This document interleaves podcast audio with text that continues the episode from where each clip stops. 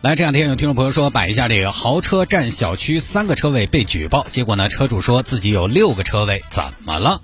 这个事情其实就跟我们前段时间分享那个火车，三个人买了六个座，两个孩子在里边睡睡着都不让坐啊，就是有异曲同工之妙，差不多也是一个性质吧。这个是最近南宁一个小区一台豪车横着停，停了三个车位，被其他业主吐槽了。这是哪一家的车？车是豪车，但是人未免太霸道了吧？你这四仰八叉停着，上路也是横着走的吧？哎呀，那个好过分呐！哦哟，这种歪起斜起停也就算了嘛，居然还横起停，好不得了嘛！占了三个车位，这个必须联系物管处联系处理一下。啊，这个时候呢，业主群就出来一位，如果这三个车位都是一个业主的，怎么办？咋可能嘛？三个车位开停车场的时候，对不起，我家六个车位，登记了一个车牌。咋了？啊？你居然有六个车位？对呀，我买来打谷子，做啥子嘛？一套房子能买那么多车位吗？怎么了？我有四套房，我就问你，我能不能买？能不能？能不能？能不能？大声的告诉我能不能？哦哟，有钱你你歪嘛，该你歪。但是呢，还是有业主不服气，就把截图发出来到网上了。现在大家真的是啊，一有什么事情都发到网上。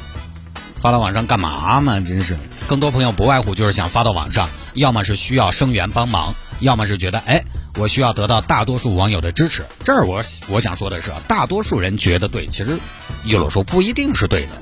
不能说大多数人都这么认为，你就一定是对的。如果是大多数人觉得是对，就是对。那这个世界还有很多跟大多数人不太一样的人呢，所以其实没必要。除非你是需要通过网络寻求帮助，需要网络寻求援助来改变事情的进程、扭转局势、寻求公平。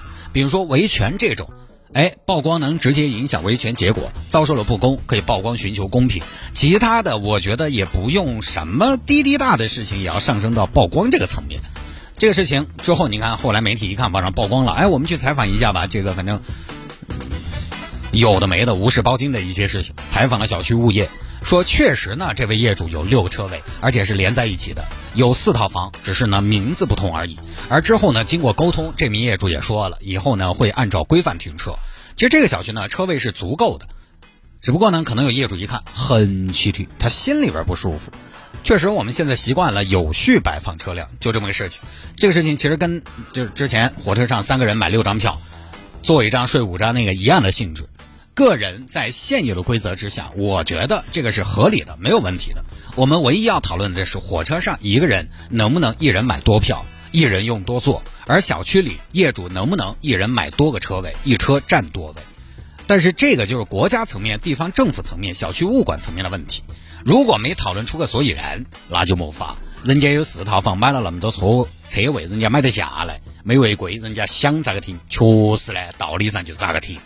其实现在很多小区已经是一户只能买一个车位，或者最多两个车位，只能小区业主购买车位，外边人不能买。你在这儿没有房，你买这个干嘛？因为怕多买多占嘛。但是南宁这个业主很牛气的地方在于他有四套房，那四套房的话，四套房它的车位配比也就不一样，多买几个车位呢，也确实说得过去。这个属于无解，确实这个说不好听，该人家玩。